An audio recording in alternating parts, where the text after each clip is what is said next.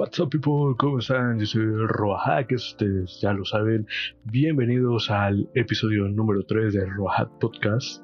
En este episodio les voy a contar un poco de mi experiencia sobre el temblor que hubo recientemente, sobre las plataformas de streaming y un poco también sobre los ataques de bots en las mismas. Así que quédense conmigo que comenzamos. Y bueno gente, vamos a empezar eh, este podcast hablando sobre el temblor, este temblor que pasó el 7 de septiembre de 2021. Eh, ah, caray, qué temblor más fuerte sucedió en esta ocasión. Eh, como algunos se pudieron dar cuenta, yo estaba en, en stream en ese momento cuando tembló. Y he de decir que son cosas de que pasan en segundos. O sea, en el momento se siente eterno, pero pasa en segundos realmente. Eh, no sé si habrán visto el clip de cuando tembló. Yo estaba eh, justamente en stream, estaba a punto de empezar una partida de Dead by Daylight. Eh, siento que empieza a temblar, pero como en otras ocasiones que ha temblado aquí, porque pues, precisamente soy una zona altamente sísmica, eh, me paro y lo primero que hago es eh, pararme aquí en el marco de la puerta de mi cuarto. Algo que muchos malentendieron al ver el clip porque en la parte de atrás se veía que estaba mi gato acostado en su silla y muchos me empezaron a reclamar de que, hey, ¿por qué dejas al gato y cosas así? No lo dejé. Yo, mi idea fue, a lo mejor va a ser un temblor leve, de aquí lo estoy checando, obviamente yo sería incapaz de dejar a mi gato, es mi adoración, es como mi hijo. Bueno, el punto es que, eh, como yo dije, bueno, a lo mejor va a ser otro temblor leve como los que suele haber en esta zona geográfica, pues no me, no intenté ni siquiera ir por mi, bueno, tomar mi teléfono, eh, mi cartera, mis llaves, eh, nada yo mi cartera porque pues ahí tengo mis mis tarjetas, ahí tengo mi credencial de lector, tengo mi este mi CURP, todo lo que necesito de identificación lo tengo ahí, mis llaves porque pues obvias razones necesito las llaves de mi casa y mi celular en primera por comunicación y en segunda porque me sirve de linterna, ¿ok? Bueno, el punto es que yo dije, ok, me paro aquí en el marco de la puerta, me espero a que pase y todo listo. Sino que en cuanto iba llegando al marco de la puerta, se va la luz. Yo traía los audífonos puestos porque pues, les digo, estaba en stream. Me los quité, los dejo sobre una caja. Ojo, ahí todavía no se iba bien bien la luz, sino que empezó a como que a parpadear. Eh, avanzo hacia, hacia mi sala y veo que el gato viene junto a mí. Yo ahí es cuando yo me preocupo porque la puerta de mi casa estaba abierta. Obviamente pues mis papás salieron, abrieron la puerta para poder salir, pero estaba completamente abierta. Y yo al ver que mi gato ya venía aquí junto a mí dije, no vaya a ser que se vaya a escapar. Literal, no les miento. Eh, se podría decir que ya ha salido un poquito mal con mi papá en ese momento, porque yo veo que está la puerta abierta y les grito, hey, el gato ya va para allá. Justo en ese momento se va la luz. Eh, hubo ahí un pequeño malentendido con mi papá. Eh, yo eh, trato de no cerrar completamente la puerta, sino de toparla. Y al mismo tiempo estoy buscando a un lado de la puerta, tenemos un sillón. Estoy buscando el sillón para atajar al gato.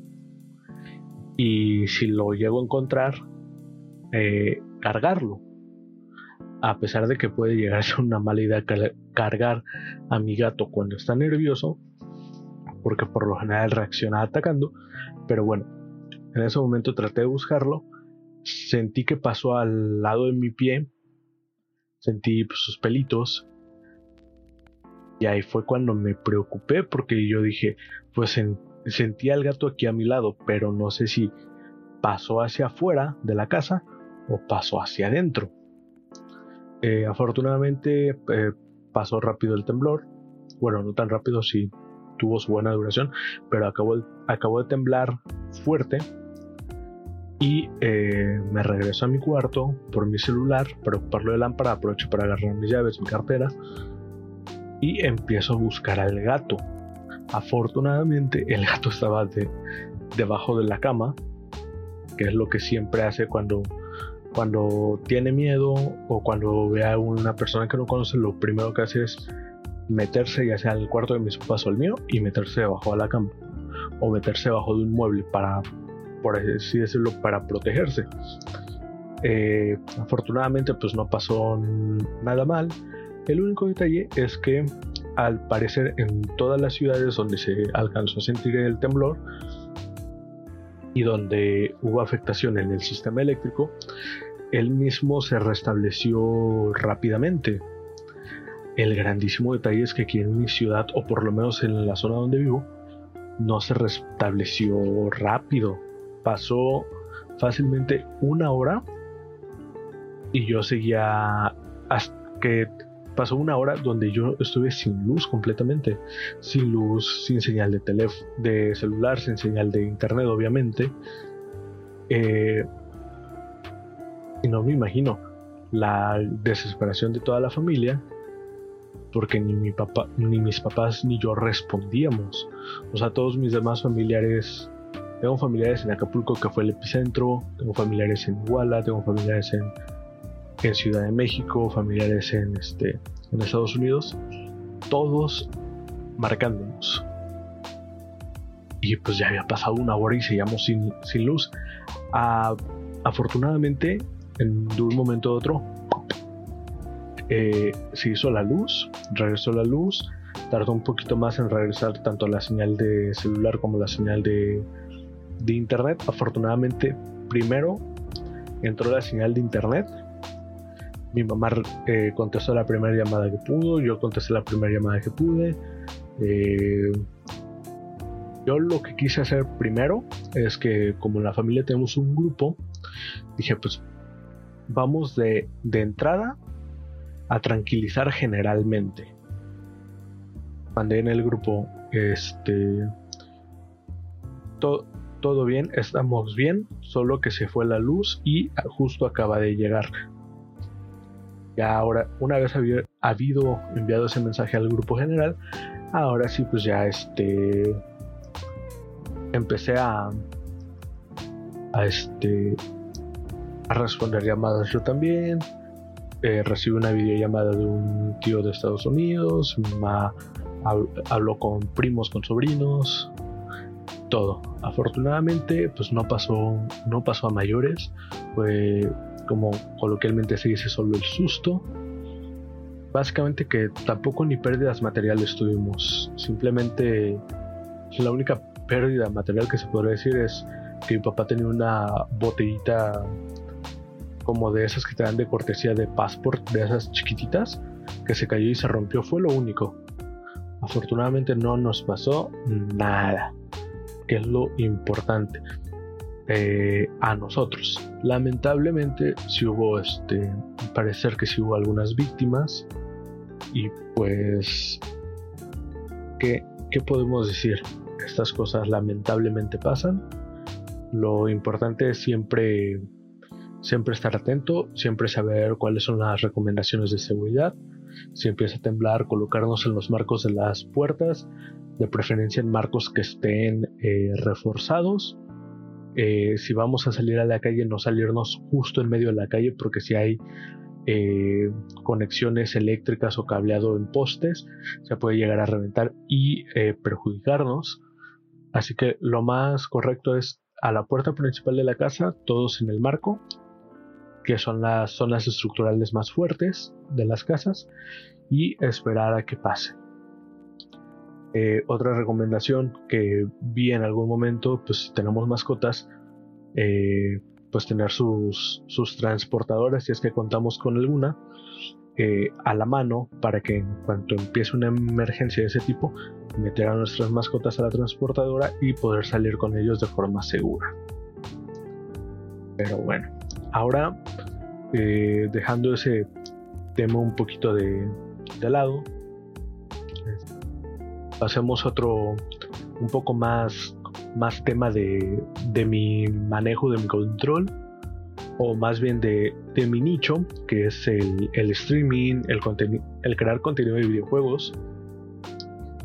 Eh, el día de hoy, que grabo este podcast el viernes 10, porque se hizo tarde, no lo había grabado, perdón, por eso salió hasta el sábado. Eh, hoy regresó Ari Gameplays a Twitch.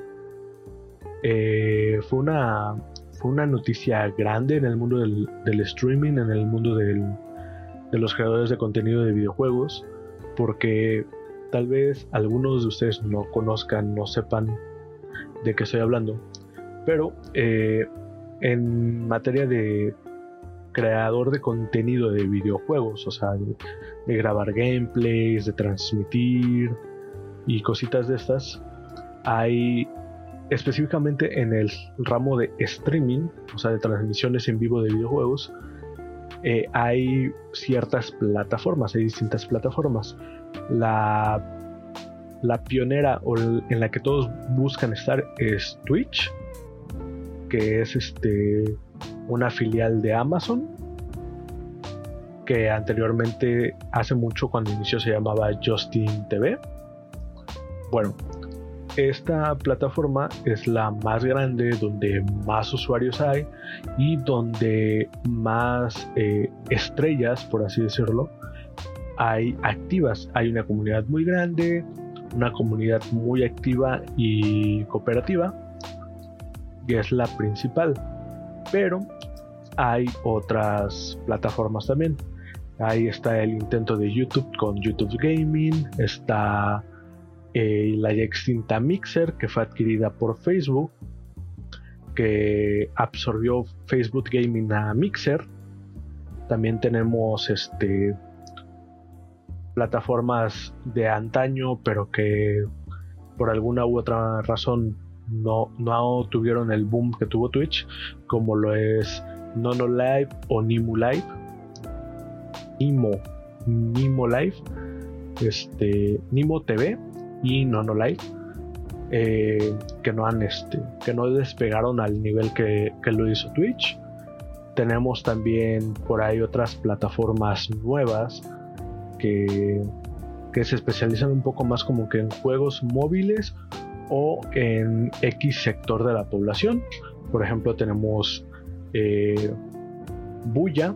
Bueno igual Facebook Gaming también como que es más por el lado de juegos móviles pero Buya es, me parece que es está registrado a través de Garena, que son los dueños de Free Fire, y tenemos su contraparte que es un poco más de juegos de computadora, que es Trovo, pero igual está registrado a través de Tencent, que son los, los dueños de Garena, o Garena son los dueños de Tencent, no sé bien cómo es el rollo ahí, pero ambas plataformas son de los dueños de Free Fire, de PUBG Mobile, por ahí tienen también sus conexiones de alguna manera con COD Mobile, con Warzone y con Fortnite.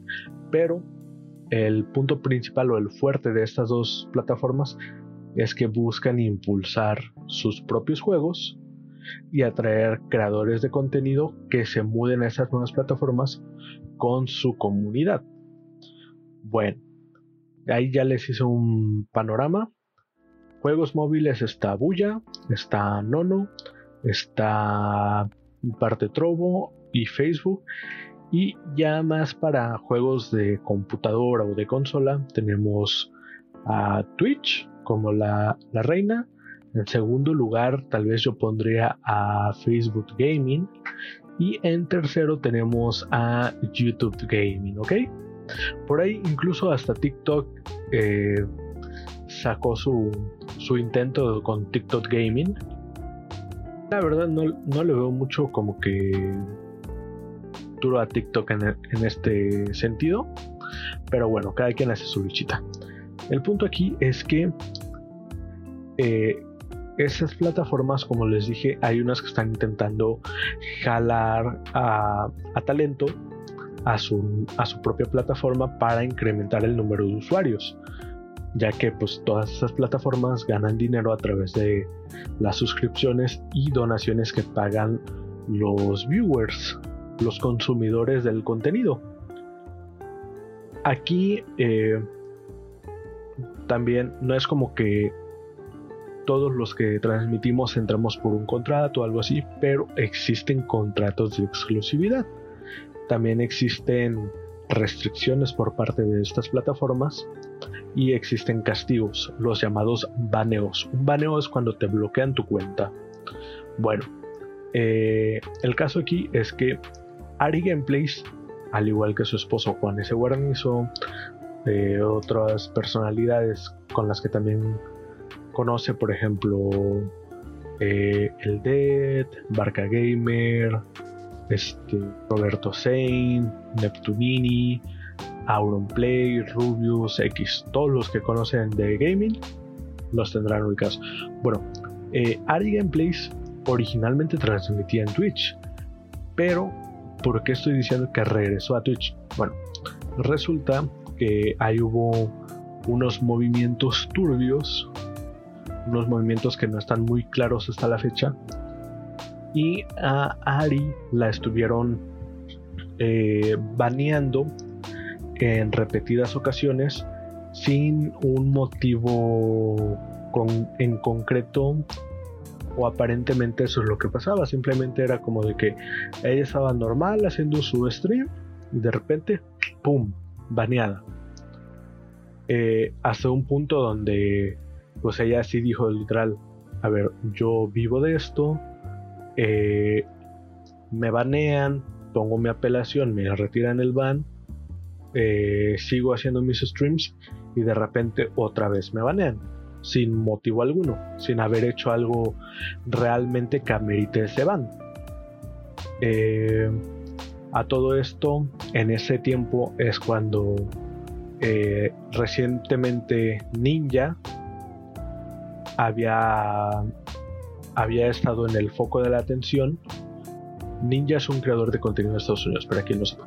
Bueno, Ninja eh, saltó al, al foco de la farándula porque se rumoraba que se iba a cambiar de plataforma, en específico a Mixer, que era parte de, de Microsoft.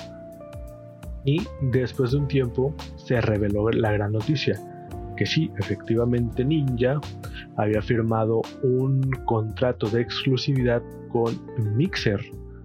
Ya se sabía que había streamers con contrato en Twitch, pero eh, no era nada como que estrafalario.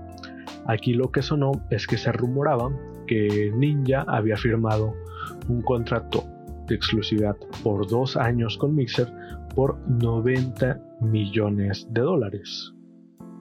O sea, e, eso ya eran números mayores. Después resulta que menos de...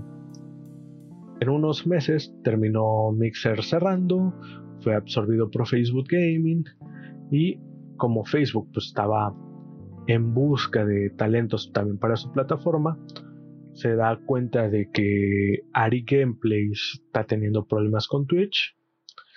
La contactan, le ofrecen un contrato de exclusividad.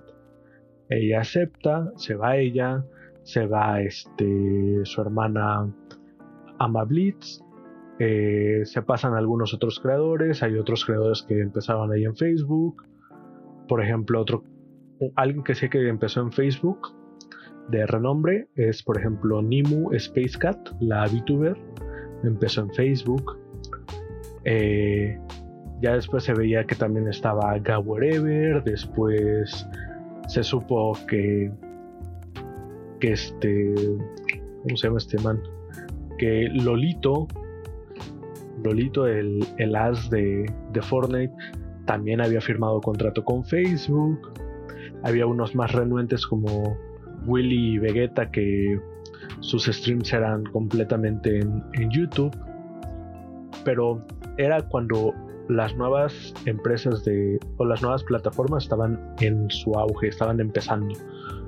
Inclusive yo también estuve en Facebook una temporada y recientemente, de hecho, eh, ayer, ayer 9, me entero de la nada ya en la, en la madrugada prácticamente de que eh, Ari Gameplays regresa a Twitch. Yo, ¿cómo?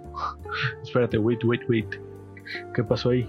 Literalmente yo estaba viendo el, el stream de su esposo, de Juan Guarnizo, y el título decía, eh, ahorita Tortilla Land, que es una serie de Minecraft que están haciendo, y eh, más tarde una noticia importante y después stream exclusivo. Justo yo estaba viendo el stream, no sé qué pasó, que dejé de verlo. Me acuerdo que estaba viendo un episodio de El precio de la historia sobre un balón de fútbol americano viejito. Bueno, hasta ahí me quedé yo. Ya después, más tarde, entro a YouTube, checo mis videos sugeridos y veo que me aparece Dead opina sobre el regreso de Ari Gameplays a Twitch. Yo, pues, ahora será un video viejito, ¿no? De cuando, de que la banearon y que pues, ya le habían quitado el, el ban. Y veo fecha de, que se subió el video hace dos horas. Ah, caray. Me meto a ver y efectivamente estaba con su novia actual, el Dead, comentando de que no, pues que, padre que, que haya regresado. Creo que ella misma ya dijo que no tiene contrato, pero es muy seguro que, que dentro de poco eh, comente que ya tiene contrato, algo así. Bueno, este, me meto a checar en Twitter, me meto a checar más en, en, YouTube y veo que era que estaba con Juan, que estaban en el stream de Juan. Ahí es cuando me meto a subir a ver la retransmisión del stream de, de Juan me doy cuenta que dos minutos adelante hubiera escuchado la noticia normal, ¿no? Así que pues vi la parte que me faltó, noté, chequé todo esto y a decir verdad, pues muy bien por, por Ari, por regresar a Twitch. Ahora este, pues no creo que me conozca o que haya alguien que le vaya a decir, hey, dale raid a este man. Pero igual ya tenemos ahí por ahí la, la opción de que hay una persona nueva en la comunidad o que regresó a la comunidad y que pues en algún momento puede llegar de que hey me, voy a cambiar un, un raid con, con, puntos del canal pero bueno ahora les iba a comentar qué eh, diferencias hay entre plataformas porque Ari comentaba precisamente que ya se cambió porque pues, seguido veía que es que Twitch ya agregó esta, esta funcionalidad de que encuestas, de que predicciones, puntos de canal, eh, los emotes animados y más, más y más interacciones. Eh, que al fin y al cabo pues, son herramientas que a los creadores nos sirven para impulsar las suscripciones, para impulsar los, este, las donaciones, las suscripciones, eh, también para incentivar a que se queden más tiempo mirando el stream. Y eh, que vaya yo cuando estuve en Facebook sí echaba de menos. Porque por ejemplo en, Facebook sí que hay una opción para hacer encuestas. Pero eh, no está tan está bien integrada en la página, obviamente, pero no se me hace una, una manera llamativa este, de mostrarla. Aparte, las personas no ven cómo va la votación. Simplemente tú haces una encuesta y tú lo ves en tu propio panel de, stream, pero la gente no lo está viendo. Y lo, y lo chido, lo padre es que la gente esté viendo, ah, mira, no, ya votaron por esto yo voy a votar también por esto. O no, a mí no me da, no me late esa idea de que ahora juguemos tal juego, vamos a esto. Bueno, también el, yo en lo personal, habiendo estado en ambas plataformas, las métricas de Facebook eh, van encaminadas completamente a un sector diferente.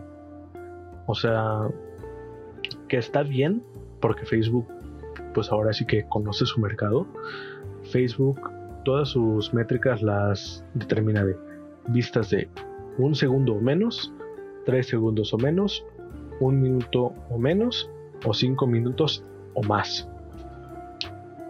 pues bueno, eh, en teoría, o lo que se supone en los streams, más los streams de videojuegos, lo importante es que pues el viewer se quede el máximo tiempo posible. Esa es la idea. ¿Por qué? Porque pues no es un contenido que vas a ver en 5 minutos terminar. No muchas veces vas contando una historia o vas revisando la historia del videojuego en sí y pues en 5 minutos o en un scroll rápido en la aplicación de Facebook no lo vas a, ver completo. Eh, también Facebook está más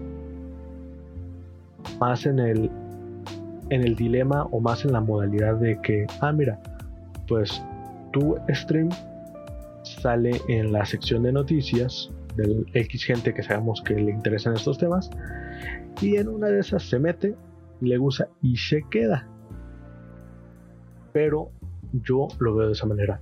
La gente que consume Facebook Gaming y que lo consume dedicadamente son gente que se vinieron siguiendo a su streamer favorito. No es que alguien dijera, ah, mira, voy a empezar a ver los streams que hay ahora en Facebook. No, todos o la gran mayoría se ven siguiendo a un streamer en específico. Porque el público que el público original de Facebook es gente que está más, más acostumbrada a ir scrolleando en su timeline. Ah, mira, esto estuvo chistoso, le doy like y me sigo con el siguiente, le doy like con el siguiente. No es una view eh, de calidad, no, no que no tenga calidad, sino que no es una view prolongada. Es más efímero, es como las historias, es el, ok, ya la vi, ya le di su like o le mandé un comentario, chido, me voy.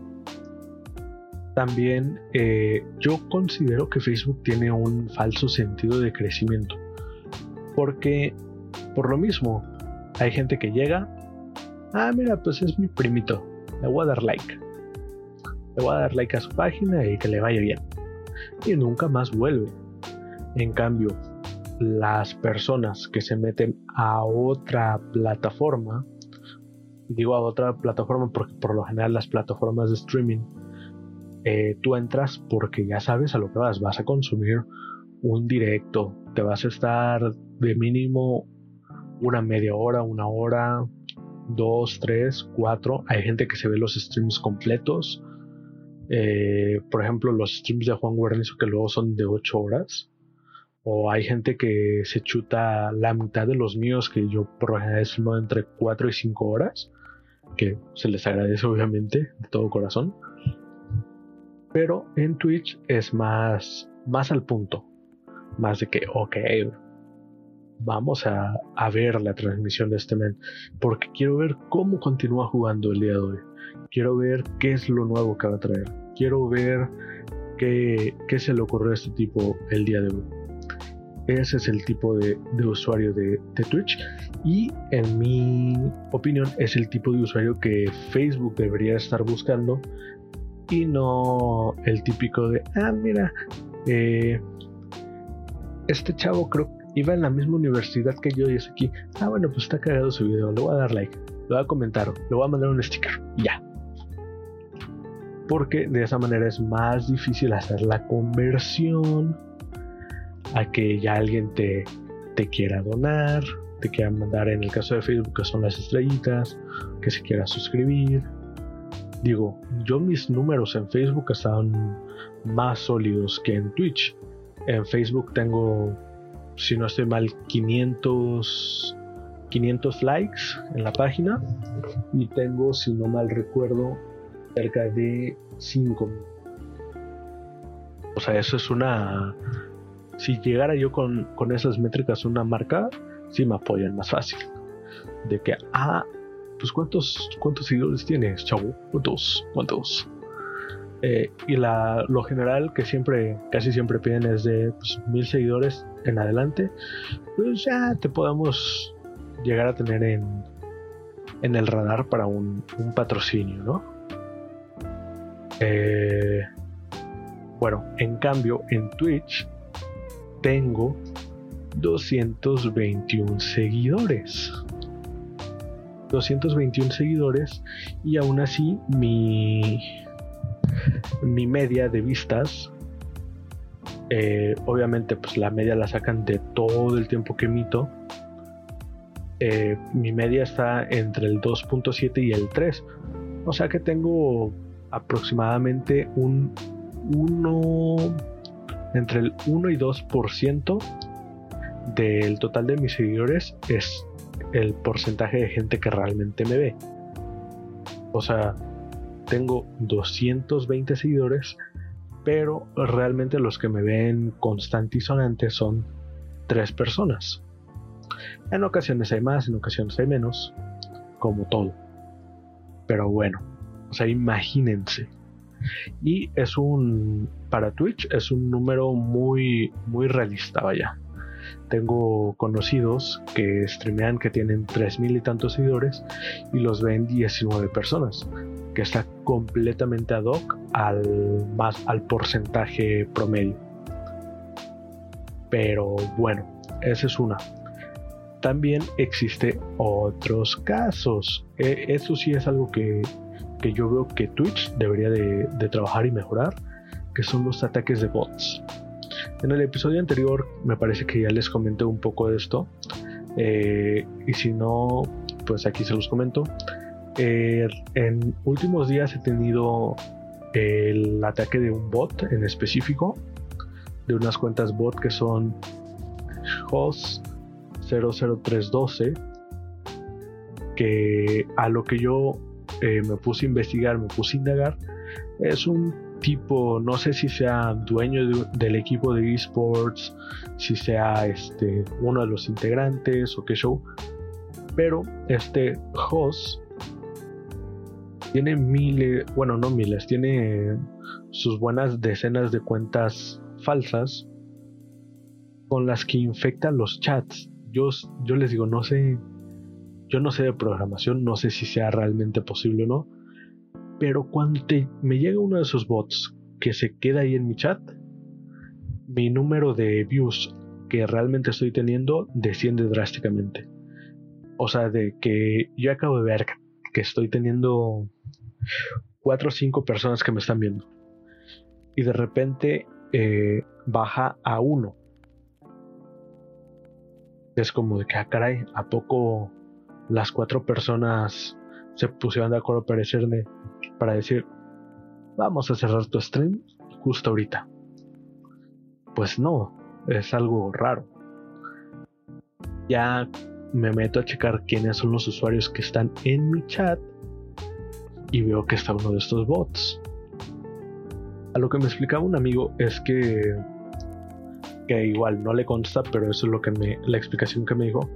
Eh, siempre está checando quiénes son los usuarios que están en tu chat porque los bots lo que hacen eh, redirigen la view de las personas que tengas hacia otro canal y a ti solo te aparece una o dos personas que te están viendo y las demás que realmente te están viendo le están contando a otro canal. Y se los creo se los creo realmente. ¿por qué? porque eh, eso es un viewer bot pero también existen los follower bot, que son cuando tienes ataques de que de repente estás en tu stream y te llegan 100, 200, 300 seguidores nuevos y casualmente todos con nombres super, super random. Eh, que he aquí el por qué tomé este tema también hoy. O sea, ya la parte de Ari, de Ari ya la pasamos, la parte de las plataformas ya la pasamos, ahora estamos con los bots, con los bots de Twitch. ¿Por qué? Porque justo hoy, antes de grabar ese video, acabo de sufrir un ataque de bots. 586 cuentas falsas llegaron a atacar mi stream el día de hoy. Eh, ojo, la palabra atacar suena muy fuerte, pero no. De que llegaron y de repente yo tenía 221 seguidores, de repente ya tenía 300, 400, 450, 500, 600 y pum, mágicamente el número se quedó en 789 seguidores. 789 seguidores donde más de la mitad son falsos. Eh, ahora aquí, parece ser que, eh, que el día de hoy eh, estuvieron más activos los bots. No sé si tal vez por, por el regreso de Ari, de que supieron que iba a haber como que más actividad en la plataforma, o simplemente el ciclo del script se completó otra vez y generó nuevas cuentas y atacar nuevas personas. El punto es que a, mí me llegaron, me llegó un ataque en concreto de 586 eh, seguidores falsos.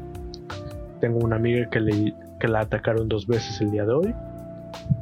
Eh, afortunadamente hay una hay una herramienta de un de un este, alemán que se llama Command Root que, que tiene una herramienta tanto para remover followers falsos para eh, manejar las cuentas baneadas de tu chat de una manera más más compleja. Un manager de de personas bloqueadas eso sí en, en el en el la clasificación por así decirlo de castigos que puedes darle a una persona en Twitch en este como usuario de un chat primero es el timeout o sea no puedes este comentar escribir ni ver el chat durante eh, el tiempo que te ponga no que una hora, dos horas, tres días, cuatro días, cinco. Creo que el máximo es de diez. Bueno, te dan tu timeout. El segundo,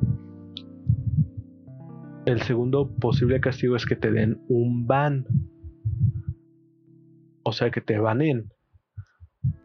De que llega uno a hacerse el chistosito con una donación falsa o con un albur o insultando al streamer, ah, pues el streamer o uno de sus moderadores escribe diagonal ban tal usuario y la persona está baneada del chat. Ya no puede recibir suscripciones de regalo, ya no puede leer el chat, ya no puede escribir obviamente en el chat, pero no es definitivo. Todavía tiene una una posibilidad que es mandar una solicitud de desbaneo, donde el streamer tiene que revisarla y ya el streamer decide si le quita el ban o se lo deja. Y una ya más drástica, que es la que yo estaba aplicando ahorita con, las cuentas falsas de host. Esta es eh, el bloquear que por lo general siempre va acompañado con el bloquear y reportar. Bueno, en este momento yo estuve bloqueando a varias, este, varias cuentas que eran precisamente las de este tipo de host 00312 y eh, pues ya lo bloqueas y todo todo listo hay una todavía más más drástica que ya es el baneo pero por parte de la plataforma. O sea, si tú me sigues molestando, pues mira, a ver, de entrada, el timeout me lo salto y te doy directamente un ban en mi chat. En segundo, te bloqueo para que no, no tengas nada que ver, no puedas ver absolutamente nada de mí en la plataforma. En tercer lugar, te, mando un ticket para reportar tu cuenta de que estás haciendo este, que estás acosando que me estás acosando con con suscripciones falsas o con este con cuentas bots o de X manera y ya Twitch investiga si se da cuenta de oye pues sí no eh, recibió múltiples múltiples denuncias esta cuenta o esta cuenta pues mira, la crearon mm, con, el correo de esta otra que ya está reportada varias veces. Ok, y terminan bloqueando. No sé si, si lo bloquean a través de dirección IP o si se metan más a fondo de bloquear a través de seriales de componentes de computadora, no sé. Pero bueno, el punto es que para mi mala suerte ahorita Twitch está saturado porque al parecer hubo muchísimos ataques el día de hoy. No he podido eliminar todas esas cuentas fake, pero eh, vi que hay una nueva herramienta que es el Blocklist Manager. Igual de Commander Root, este desarrollador alemán que es un genio y que es un salvador para todos los streamers, con ese Block Manager te da la opción de, mira, tenemos detectadas todas estas cuentas que son cuentas falsas. Y si previenes un ataque bloqueándolas desde antes, va. El único detalle es que las las cuentas falsas que hay en Twitch son nada más y nada menos que poquito más que 444 mil cuentas. Yo desde antes de empezar a grabar este podcast que ya llevo 42 minutos casi, 41 minutos y medio, voy ahorita en cuenta regresiva de los que se están agregando en mi lista de bloqueados. Me faltan 411 mil cuentas por agregar. Esto lo hace en automático, obviamente. Sí, imagínense tremenda chinga estar eh, bloqueando de uno por uno. Pero afortunadamente esta herramienta de Commander Root lo hace automáticamente por ti. Todavía faltan muchísimas cuentas. Falta también checar cuando ya esté este, con más afuero, con más holgadez Twitch para poder este, eliminarme las cuentas falsas que tengo. Pero bueno, eh, aquí una pequeña reflexión. Yo no entiendo a esas personas que usan bots. De entrada, si usas bots para inflar tu, tu cuenta, ¿de qué te sirve? Son cuentas falsas. Por más que tengas eh, 200 mil seguidores y cosas así, digamos, ok, no te detectan tus bots. Te contrata una empresa y te dice, oye, mira, necesito que me anuncies X cosa. A lo mejor por el número de, de seguidores empieza a llegar más gente porque la gente obviamente ve, ah, mira, pues lo siguen 200 mil personas algo a estar haciendo bien para que 200.000 personas ya lo sigan. Lo voy a seguir yo también. Pero es una mínima cantidad que lo va a hacer, que te va a seguir nada más por el número de seguidores que ya tienes. Cuando tú hagas tu anuncio, o peor aún, si lo haces a través de un código de creador o algo similar, al momento en que la marca revise qué eh, índice de participación tuvo, tuvo a través de la campaña que tú le llevaste, y vea que es menos del 1% de, de los supuestos seguidores que tiene, te va a mandar a la gorra. Y no solo eso, va a empezar a hablar mal de ti ante otras empresas. No, pues este man no lo contraten, no da buenos resultados. Eso en el mejor de los casos. En el peor de los casos es, ¿saben qué? No gasten su dinero en, en streamers porque no funciona. Contratamos a, esta, a este tipo, menos del 1% de conversión, no, no los contraten, no sirven. Eso es en lo que afecta los bots. A los creadores de contenido ya grandes, obviamente. A los creadores de contenido pequeños, por ejemplo, los viewer bots o esos bots que aparentemente quitan las views, ¿en qué nos afectan? Afectan en que te desaniman. Imagínate que yo vengo decidido, ah, bueno, le voy a dar una oportunidad, un mes a hacer streams. Y le voy a echar toda la dedicación del mundo. Me compro el equipo, empiezo a hacer mis transmisiones todos los días, empiezo a hacer mis transmisiones este 3, 4 horas constantes, veo que tengo cierta interacción en el chat, pero al fin de mes veo que mi media de vista sigue siendo uno.